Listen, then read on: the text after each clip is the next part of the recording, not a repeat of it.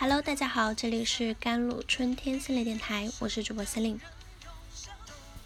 今天跟大家分享的文章叫做《跳出传统职场，寻找另外的一种人生》。我看了您的简历啊，最近八年的时间一片空白啊。我是一个全职的家庭主妇，那您怎么能够保障您重回职场之后，您的家庭跟工作不冲突呢？这段对话发生在女心理师中的一个角色詹露，在被家庭和孩子困住八年以后，她选择回归职场，但是全职妈妈的身份不得已让她在面试时面对更多的问题，而这种诘问呢，对于每一个想返回职场的全职妈妈来说，都是一件避无可避的事儿。当他们克服了来自家庭的压力，自以为很强大的出现在面试场的时候，总是会对面试官抛出的问题而感到恐慌。作为一个全职妈妈，当她决定重返职场的时候，她就必然面对来自家庭、社会和自身的压力。第一，家庭的温床，无法平衡家庭和工作。我曾经看过一个故事情节啊。女主人公在做全职妈妈两年以后，萌生了想要回归职场的想法，但是她的丈夫对于妻子的这种想法嗤之以鼻。你已经离开职场两年了，你确定你还能跟得上年轻人的节奏吗？清醒一点，你连饭做饭都做不好，还想回去？你就待在家里，我给你钱就行。在现实生活中，这种以情感 PUA 来束缚女性的话术，只能说。有过之而不及。在传统式的家庭里，女性的自我价值一直遭受着贬低。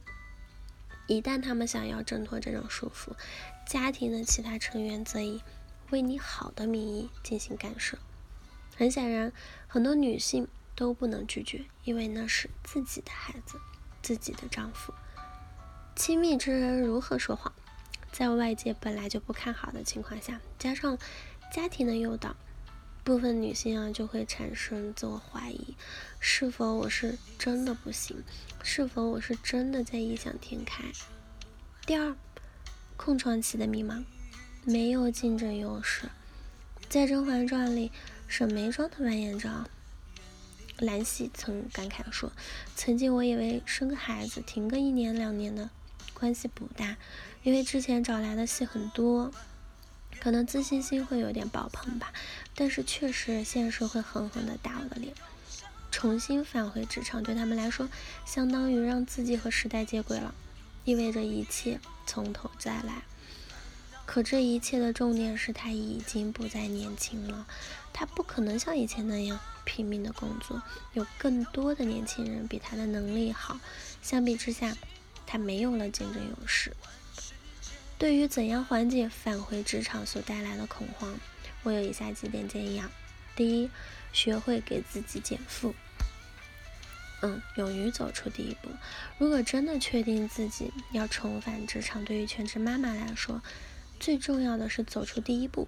你的家庭可能根本不支持你这样做，他们可能会以传统女性的要求你，并且对你的信心加以打击。你得明白。这是正常现象，这条路本身就是困难的，而这只是开始。你需要做的是拒绝情感 PUA 给你带来的影响，真实的感受到自己需要的究竟是什么，合理分配自己的家务，勇敢的走出第一步，认可自己的自我价值。第二点就是树立自己的信心了，挖掘自己的特长。如果你已经下定决心，可以采取 SWTO 的方法，对自己进行一个自我审视，梳理好自己的优势和劣势。四步：我的竞争优势，我的竞争劣势，我的机会，我的威胁。通过这个方法，直观的对自己进行分析和思考，并对自己的优势进行一个短期的预定目标，从而实现优势的最大化。不要着急。这个过程你需要慢慢来。如果一味的只想要回到职场，从而忽视了对自己能力的判断，那工作并不会让你很快乐。找到自己喜爱的工作，找到自己适合的工作才是最重要的。第三点就是跳出传统职场，寻找另外的一种人生。你不一定要执着于传统的工作模式。现代社会的发展已经提供了很多的机遇，你完全可以去兼顾家庭和你的工作。你的工作不局限于写字楼，就像你的人生不应该止步于家庭。是否成为全职妈妈，这是一种选择。我们没有立场说这种选择到底对不对，但是无论选择是哪一种，我都认为女性的自我价值不应该被家庭剥夺。如果你有信心能够重拾起曾经的能力，那就大胆的去做吧。好了，以上就是今天的节目内容了。